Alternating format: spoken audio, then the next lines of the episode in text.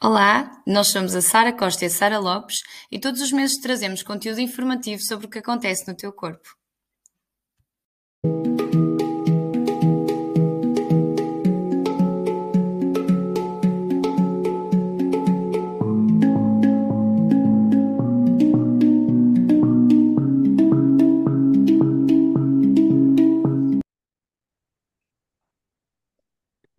Então, olá a todos, bem-vindos a mais um episódio do nosso podcast. Hoje uh, não estou eu e a Sara só, temos cá uma convidada, uh, que é a Daniela Teixeira. Eu já vos vou apresentar uh, um bocadinho a Daniela, ela é fisioterapeuta e está aqui para falar um bocadinho sobre o seu processo de de, de doença, vá, uh, do, do cancro da mama, que nós quisemos trazer um bocadinho este tema cá para o podcast, uh, ainda na, na lógica do Outubro Rosa, que já lá, já lá vai há, uns, há umas semanas, mas pronto, quisemos trazer um bocadinho este tema porque achamos que é importante, que de facto cada vez vemos mais, mais mulheres, amigas, familiares a passarem por, esta, por estes desafios e queríamos trazer aqui um bocadinho o testemunho da da Daniela, que já vai fazendo um bocadinho esse trabalho, ou seja, já vai falando sobre, sobre a doença, já vai falando também sobre o, o processo dela, então quisemos trazer, uh, trazer aqui a história dela para conversarmos um bocadinho sobre este tema. Então, bem-vinda, Daniela, se quiseres Olá, obrigada. Uh, apresentar-te um bocadinho e pronto, e contares, se calhar, começamos pelo início, que é como é que tu uh, percebeste que tinhas efetivamente um problema de saúde grave? Qual é que foi assim o, o alarme? Ok. Uh, pronto, uh, aos, uh, neste momento tenho 40 anos, aos, nos meus 38 anos, durante o banho, numa palpação, digamos, não muito, era rotineira, mas não muito intensa, mas estava ali a lavar-me e senti um nódulo na minha axila uh, direita, na axila direita. E esse nódulo para mim foi um bocadinho estranho, porque de facto era, era diferente de, de qualquer, de qualquer situação que já me tinha, tivesse surgido. Uh, e então até chamei o meu marido para ele ver, olha, o que é que tu achas? E ele realmente nota-se bastante. Eu nem sei porque eu não notei nada antes, previamente não sentia nada. Foi muito de repente, aquilo deve ter tido um crescimento assim mesmo muito, muito rápido.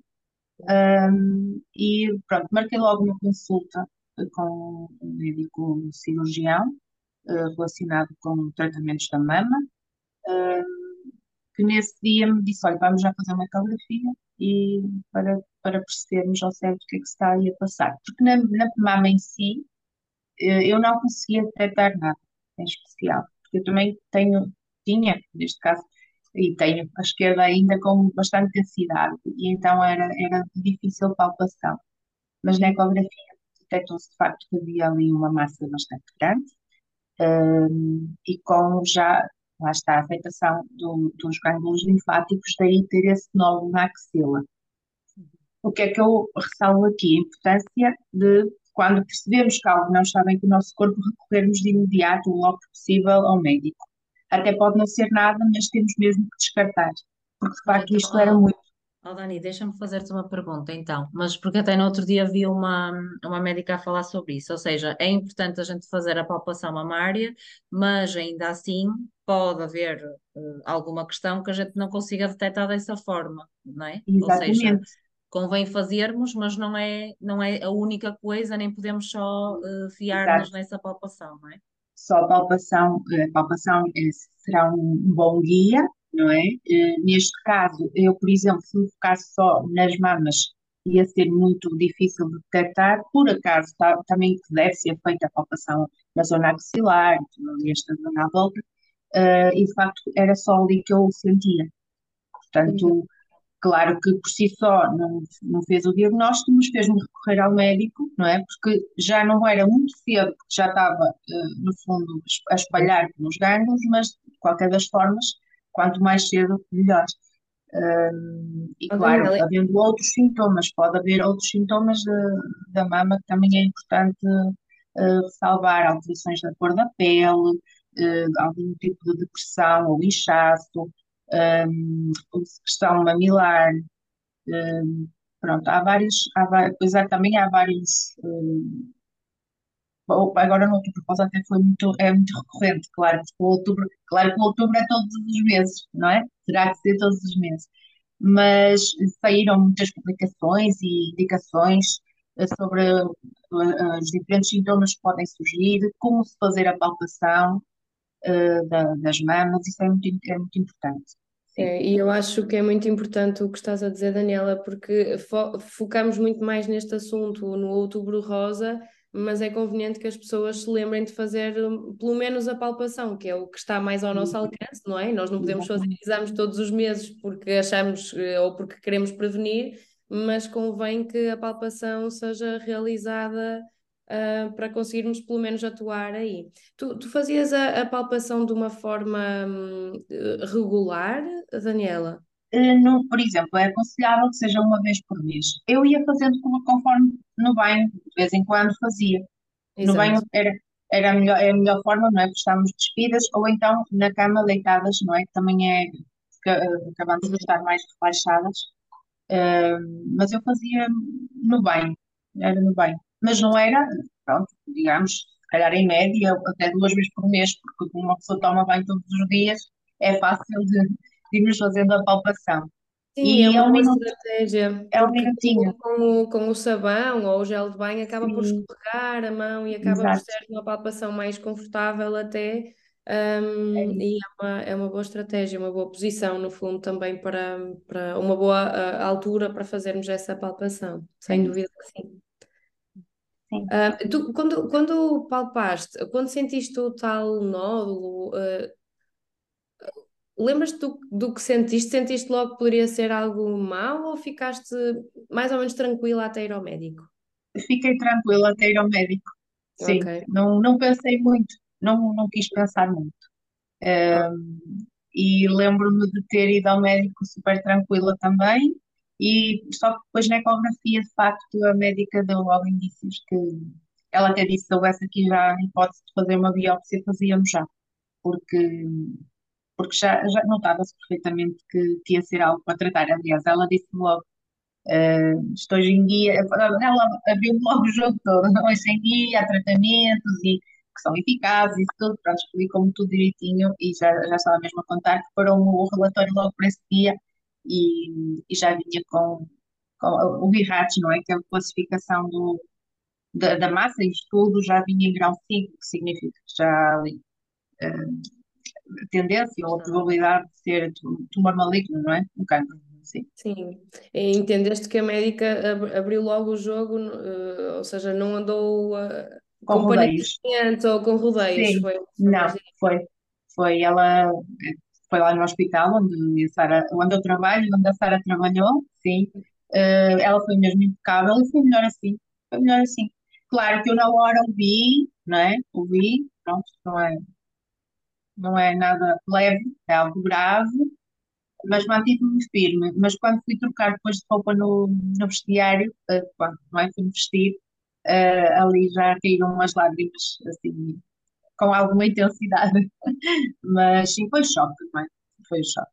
Esse Sim, dia É, foi muito pesado. acredito que seja, que seja um desafio, até lá está, quando tu não estás a contar, não é? Quando tu não estás à espera que possa acontecer uma coisa dessas, não é? Exato, Acredito que seja, que seja mesmo, como se costuma dizer, que uma coisa que te manda ao tapete, não é? Porque partida sim, és uma pessoa saudável, não estás a sentir, eh, não é? Tu, tu, tu detectaste um nódulo, mas quer dizer, não tinhas outros sintomas que te pudessem indicar que estarias doente ou que alguma coisa não estava Exatamente. bem, não é? Uma coisa é quando a Sim, gente se começa a sentir mal e pronto, e aquelas aqueles sinais muito óbvios, né, das perdas de peso assim muito repentinas, a gente não começa a se sentir mais fraca, pronto, aí a gente começa a pensar, ok, se calhar alguma coisa estranha está tá a Está a acontecer, acontecer. não é? Agora a gente sente-se perfeitamente, não é? E de repente temos assim um diagnóstico, eu acho que não é fácil de maneira nenhuma, não é? Mas quando tu não estás nem nem minimamente perto de pensar que estás com algum problema, deve ser ainda Exatamente. mais, Sim, é? sim. Eu andava, eu, eu, eu sentia que andava bastante cansada. Pronto, com, a subir muitas mais escadas, sentia que ficava cansada, mas também associava que poderia ser pronto, mesmo cansado do trabalho, de- Claro. da rotina, do dia a dia. Pronto, e, mas de facto, se calhar também já estava tudo um bocadinho interligado. Mas, de facto, pronto, o principal sintoma foi mesmo a palpação do, do nódulo, aquela bolinha. E depois, como é que foi o teu, assim, isso, acredito que depois tenha sido tudo muito rápido, não é? Até começares o Sim. tratamento e começares a fazer coisas, deve Sim, ter sim. sido muito rápido. Foi, foi fui fazer os exames, exames que foram solicitados. Eh, fui para Guimarães, eh, às consultas, comecei logo, depois em, em julho, comecei logo os primeiros tratamentos de quimio. Tive que começar a quimioterapia neoadjuvante, não é? Que é antes da cirurgia, porque como o tumor era bastante grande, o tumor tinha cerca de 5 ou 6 centímetros, Ahm, tive que começar pela quimio para reduzir o tamanho do tumor, para depois também ser melhor, mais fácil na, cirurgia, para a remoção. Ahm, pronto, há muitas pessoas que têm essa dúvida também, porquê que começa pela quimio, uns fazem logo cirurgia, não é? A, a cirurgia é feita logo de imediato se o tumor for pequeno, se estiver mais circunscrito, não é? Naquela zona. Uh, depois acabam também às vezes por, por analisar o gânglio sentinela, que uh, os gânglios linfáticos, a ver se há algum que esteja afetado. Se não houver afetação dos gânglios linfáticos, eles tiram só uma, uma pressão, não é, na mama, e a partir com tratamentos de radioterapia ou quimio a seguir, uh, é perfeitamente tratável. No meu caso, não, teve que ser antes, antes da cirurgia, chamados Daniel Hodgkin. E, um, e fiz várias, muitas sessões, caiu o cabelo, não é? Um, algo, pronto, não, não foi nas. É assim, custa ficar sem o cabelo, como agora outra vez, fiquei novamente sem. Uh, custa ficar sem ele, mas uh, eu acho que é um dos, ma dos males menores. Um, se calhar quem estiver a ouvir uh, não vai concordar comigo, não é? Porque muitas, muitas pessoas não lidam bem com essas alterações. Eu, eu, eu sempre fui muito camaleónica no cabelo, então sempre usei de muitas formas, tanto de cores como de penteados, com franja, sem franja. E, e aqui, olha, foi mais uma, foi mais um, um visual, percebe? Sim, mas claro. é, é, é, é, também é importante ressalvarmos que, que, as experiências acabam por ser diferentes para toda a gente e, e não é? E às vezes a questão de, de, da alteração visual do cabelo ou, ou ficar mesmo sem uma mama pode ser entendido de formas diferentes consoante claro. a, pessoa e a mulher, não é? Um, sim, tu, uh, queria te fazer uma pergunta, Daniela. Tu sentiste que ser fisioterapeuta foi algo que ajudou ou que prejudicou em todo este processo? O teu entendimento na área da saúde? Sim. Olha, é assim, sendo a área da saúde e sendo sempre muito curiosa e gostar de aprender, fez com que eu andasse a querer saber tudo. Há pessoas que não querem saber nada da doença, Exato. não é? Querem que trate, não querem saber nada, tudo bem. E também está tudo certo, não é? Não é? Está tudo certo, exatamente. É Sim. E no meu caso, não, tinha que saber tudo. Pesquisava tudo, perguntava tudo às enfermeiras, aos médicos, aos médicos tudo, tudo, tudo. Li imenso, muito mesmo. Tudo o que tivesse relacionado com a doença e com a promoção da saúde, não é? O que eu pudesse fazer, porque uma pessoa não se pode focar só na, doença, na doença. temos que nos focar é no corpo, não é? Na mente e tratarmos uh, o todo. Uh, de uma forma leve. Foi o que eu tentei fazer e acho que para mim foi o melhor. Um, e, foi, e foi isso que eu fiz. Agora não sei, entretanto, tinhas-me perguntado sobre o cabelo. Não, eu, desculpa. Porque esta se a fisioterapia, se a fisioterapia, ah, se a fisioterapia sim, te ajudou, sim. já acabaste por responder, não é? Disseste que não Exatamente, acabaste por responder. Porque há eu mais experiência. Que, que, fiz sendo... no fundo a pré-habilitação. Ok, certo. Fiz, fiz isso e fiz sempre questão, porque eu depois comecei a partilhar nas redes sociais a minha, a minha jornada. Uhum. E porque depois o feedback era muito bom. Eu primeiro, foi tipo um desabafo. As primeiras, as primeiras publicações que eu fiz foi um desabafo, foi o contar às pessoas que estava doente, um, até por uma questão de como eu conhecia muita gente, todos nós conhecemos muita gente e depois as pessoas perguntam, não é? o que é que teve, o que é que não teve, e eu expus logo, assim toda a gente ficou logo a saber o que é que eu tinha. Um, e, um, e no seguimento de, de, de, tudo isso, aproveitei e, e achei que era uma lacuna que, que existia que ainda existe, e que, mas cada vez acho que está mais divulgado, mas que é a necessidade da fisioterapia o quanto antes, não é? Assim como o diagnóstico precoce é muito importante, a fisioterapia é, também está precoce, logo pós-cirúrgico ou antes da cirurgia, durante a quimio, é muito importante. Uh, para, para habilitar a pessoa, no caso da quimio, eu durante a quimio eu sabia que podia fazer alguns tipos de exercícios, mediante a minha condição, adaptados, porque eu tinha muita fadiga, mas é perfeitamente viável fazer exercício. Antigamente, há muitos anos atrás, achava-se que a pessoa com cancro tinha que estar em repouso. Achava-se, não, recomendava-se. E, uh, e, e, acho que acaba por ser um mito que, que às vezes vai propagando muito um, ainda sobre o exercício, não é? Mas é importante também falarmos sobre uh, se o exercício for adaptado à condição uh, da mulher, deve fazer parte de, do processo da de, rotina diária, sim. Até porque a fisioterapia é precisamente dar função novamente é ao corpo, não é? Uh, e, e, à mente, no sentido de, das pessoas verem que afinal conseguem fazer alguma evolução, ou manter ou ganhar alguma amplitude, e isso é muito importante, como estavas a dizer, tanto antes da cirurgia como, como depois da cirurgia. Um, porque Até... há... Sim, desculpa. Não, não, ia acabar por me repetir, uh, porque no fundo acho que acabou por ser um bocadinho uh, propagada ao longo do tempo esta, esta ideia de que o exercício pode ser agressivo, não é? ou, que não é até, ou que não é até para, a pessoa, até para a pessoa não se sentir inválida, não é? E entre é aspas, é ou seja, não cair naquela realidade de agora sou incapaz e não consigo nem fazer as pequenas coisas do meu dia a dia, não é? Sim. É quase para a gente também ajudar de certa forma a que a pessoa mantenha algum nível de capacidade para as suas atividades, não é? E vá ganhando também ali dentro do possível alguma massa magra que também se perde muito nestes, muito. nestes casos e pronto, e o exercício é a melhor forma de nós também conseguirmos repor um bocadinho, repor um bocadinho isso, não é? Por isso sim, é, é, muito importante é e muito acho que falta, falta um bocadinho ainda essa divulgação sabes? Eu acho até mesmo dentro do. Eu agora tenho um familiar, como te disse há bocadinho, também a passar por, eh, por este processo, e é.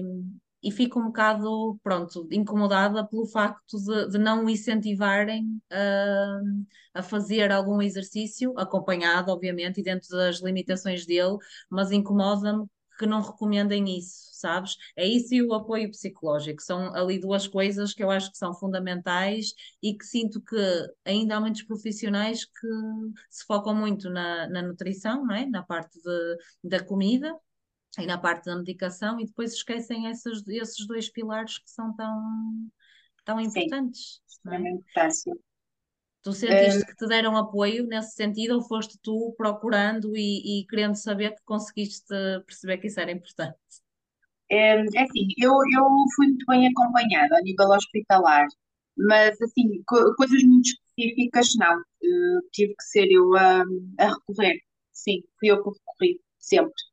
Uh, lá está, pela curiosidade e sem perceber, e também por ter os, os meus conhecimentos na área da saúde, Uh, e, e, uma coisa de salvar é muito importante, eu estava a falar um bocado da pré-habilitação, que às vezes as pessoas não entendem, ah, porque é que eu até, pronto, estou em tratamento, até nem estou, mas até me sinto bem. É muito importante, porque eu cheguei a conhecer casos uh, de, de, meninas e senhoras uh, com câncer da mama e que teriam que ser operadas, tirar uma mama, e que tinham, por exemplo, problemas já prévios. Imagina, têm uma tendinite no ombro e depois vão fazer uma cirurgia nesse mesmo lado, na mama, nos, na, nos gânglios, depois vai ter aquele período que estão com medo de mexer, depois aquilo agrava-se completamente. Se a pessoa for avaliada, só para dar um exemplo do, do, da importância de uma pré-habilitação, se a pessoa, a pessoa for avaliada previamente por uma pessoa qualificada, não é? Um, vai ter já um tratamento para isso, vai ter já uma, os, o, um recado, dizer, olha, vamos, vamos estar atentos, porque provavelmente isto depois pode piorar. Uh, vamos logo, logo passa a cirurgia, vamos começar logo com fisioterapia precoce. Assim, e, e, mesmo no hospital, ainda pode começar logo a fazer alguns exercícios básicos. Eu, eu também publiquei alguns vídeos com alguns exercícios básicos no, imediatamente no pós-cirúrgico, aqueles mesmo uhum. exercícios muito direcionados, mas muito, muito simples de fazer, uh, porque depois a pessoa, eu já eu passei por isso e, e de facto percebo o porquê que as pessoas têm medo de mexer, porque a pessoa depois é, está ali mesmo com aquela tensão e tem tanto medo por causa da dor que vai, vai estar sempre em retração, sempre em retração. Certeza. E, uhum. Sim, eu própria tinha essa tendência, mas depois também sabia que tinha que fazer, então eu fazia os exercícios e realmente consegui foi, fiz uma, foi uma mastectomia radical modificada, foi, foi algo, pronto, foi o mais extenso que pode haver, não é para a mama, tive que limpar os rins, limpar a mama toda, eh, e, e, e assim, fiquei muito bem no pós-cirúrgico, recuperei bem e pronto, e estarmos sempre muito atentos a qualquer, a qualquer pormenor que depois irá tratar, não é? Ou preparar ou tratar. Se, se, se quem nos está a ouvir, que aposto que vai querer, não é? Uh, uh, ir à tua página, como é que podem chegar lá? Ao teu Um, página de Instagram. é arroba Daniela, underscore, fisioterapia, hotmail.com. Nós depois deixamos na descrição do, Sim, ok. do Sim, episódio. é. Sim. Eh, os vídeos já são do ano 2022, e, mas, mas tem, tem lá vários, tem. E acho que e, ser eu uma. recebi um bom feedback na altura, as meninas e, as senhoras eh, me enviavam mensagens, agradeciam, perguntavam coisas, e para mim foi muito gratificante. Porque quando eu tive o diagnóstico, tive que parar de trabalhar e deixei de cuidar do outro, não é? Como fisioterapeutas, nós cuidamos dos outros, tratamos, cuidamos. E tive de inverter papéis, não é? Tive de passar a ser cuidada. Uh, mas quando percebi que através das redes, uh, ou, ou, pessoalmente, até quando encontrava colegas, uh, colegas como eu do Oncovida no hospital e que podia falar e partilhar e ajudar, para mim foi mesmo muito gratificante. e é isso. Porque um, também há assim um. Não sei, existe muito medo sobre as pessoas uh, falarem sobre, sobre o cancro, porque uh, ficam muito, se calhar, muito agarradas ao que os outros vão pensar, ou se vão ficar com pena, ou se vão ficar, não é?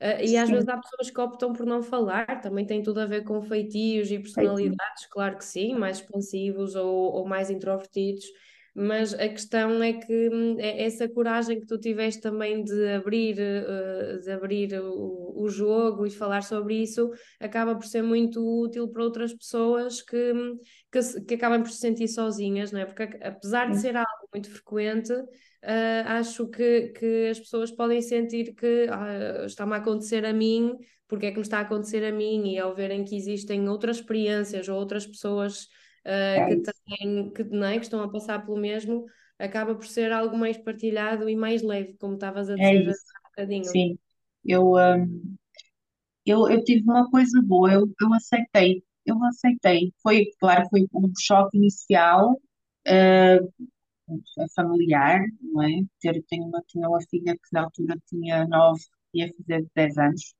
um, e era pequena, e ter de explicar foi, foi duro, porque eu disse, disse olha filha, a mãe está tá doente, a mãe tem um cancro, e ela vais morrer, não é? Porque as crianças são muito diretas, não é? E eu disse, ó oh, filho, olha, qualquer um de nós tem probabilidade de morrer onde quer que vai, onde quer que esteja.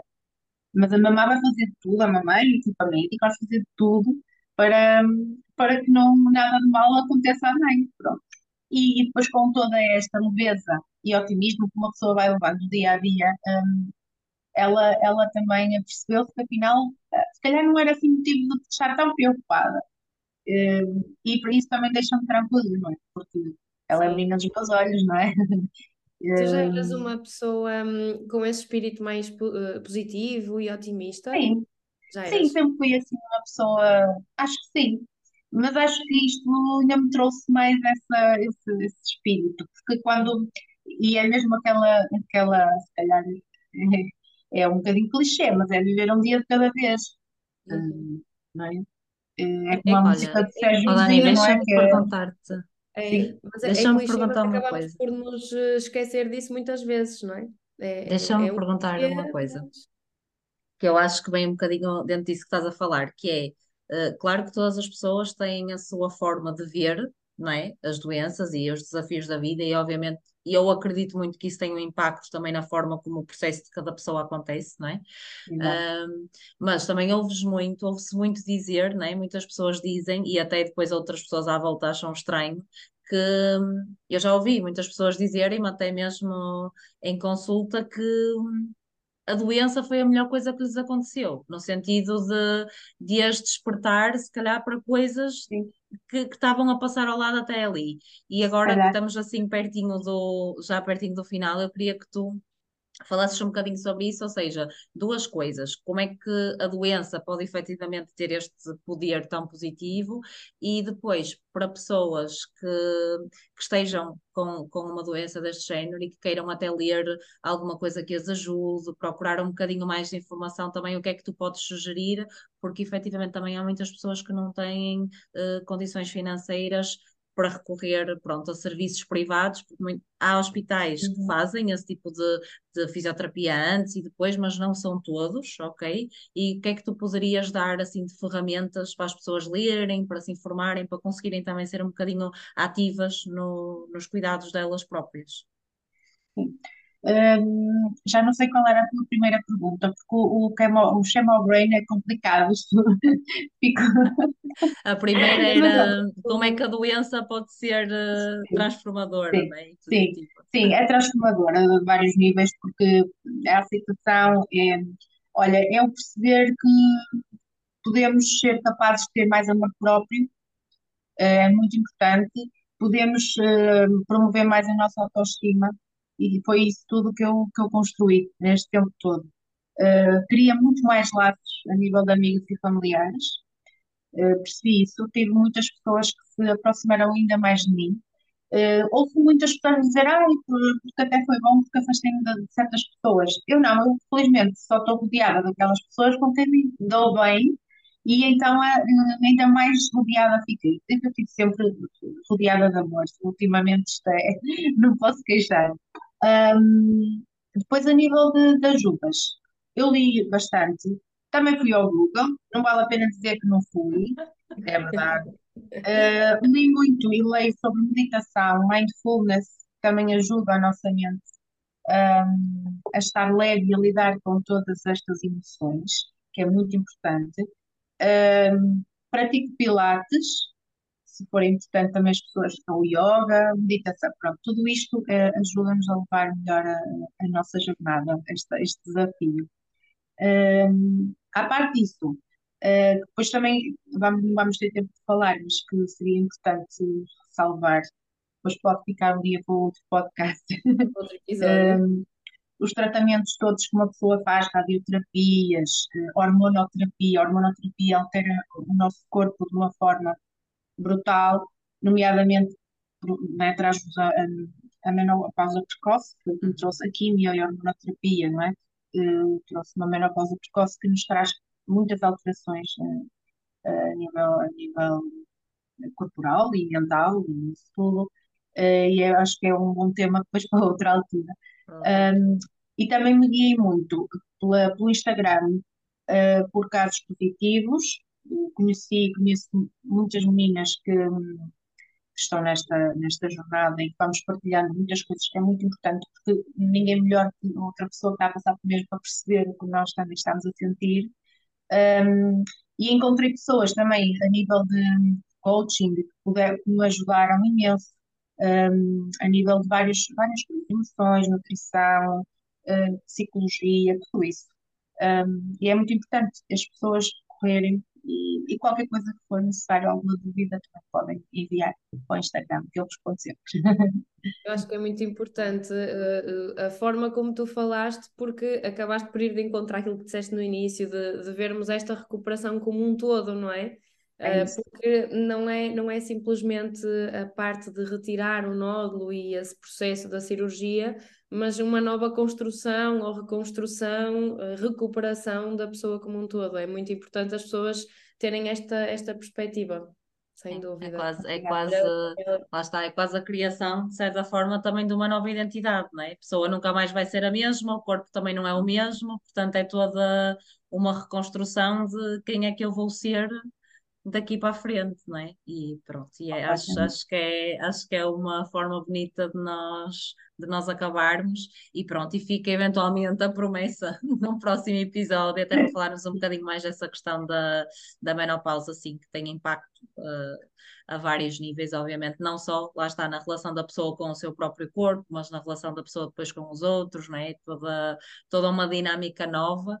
Uh, que pronto, acontecendo naturalmente é sempre mais, mais controlável e mais leve, quando é assim induzida é sempre um bocadinho mais, mais difícil de, de atravessar, não é? Mas pronto, mas é isso, eu acho que tendo este, este leque de coisas que nós podemos recorrer, uh, e lá está, se a gente não tiver poder uh, económico, porque muita gente não tem, infelizmente, é também muito de livros, não é? Livros e partilhar com outras pessoas e ir a encontros sobre o tema, por exemplo, não é? Tipo, fazer este tipo de, de ligações, às vezes falarmos sobre o nosso problema já é suficiente para tirarmos metade do peso cima das costas, não é? Portanto, acho que é uma forma da gente conseguir uh, começar. E pronto, olha, obrigada, Daniela, por teres vindo, por teres dado o teu testemunho e por estás a fazer esse trabalho de, de divulgação, não é? Mesmo espetacular, que é super necessário. E pronto, quem sabe a gente tenta aqui num próximo episódio. Vamos partilhar o teu, a tua página depois na descrição, está bem? Para as pessoas conseguirem tá bem, lá tá. chegar com mais facilidade. Obrigada. Tá, obrigada, obrigada Sara, também. Um obrigada, beijinho. Sara. Obrigada. Obrigada, Sara. Obrigada.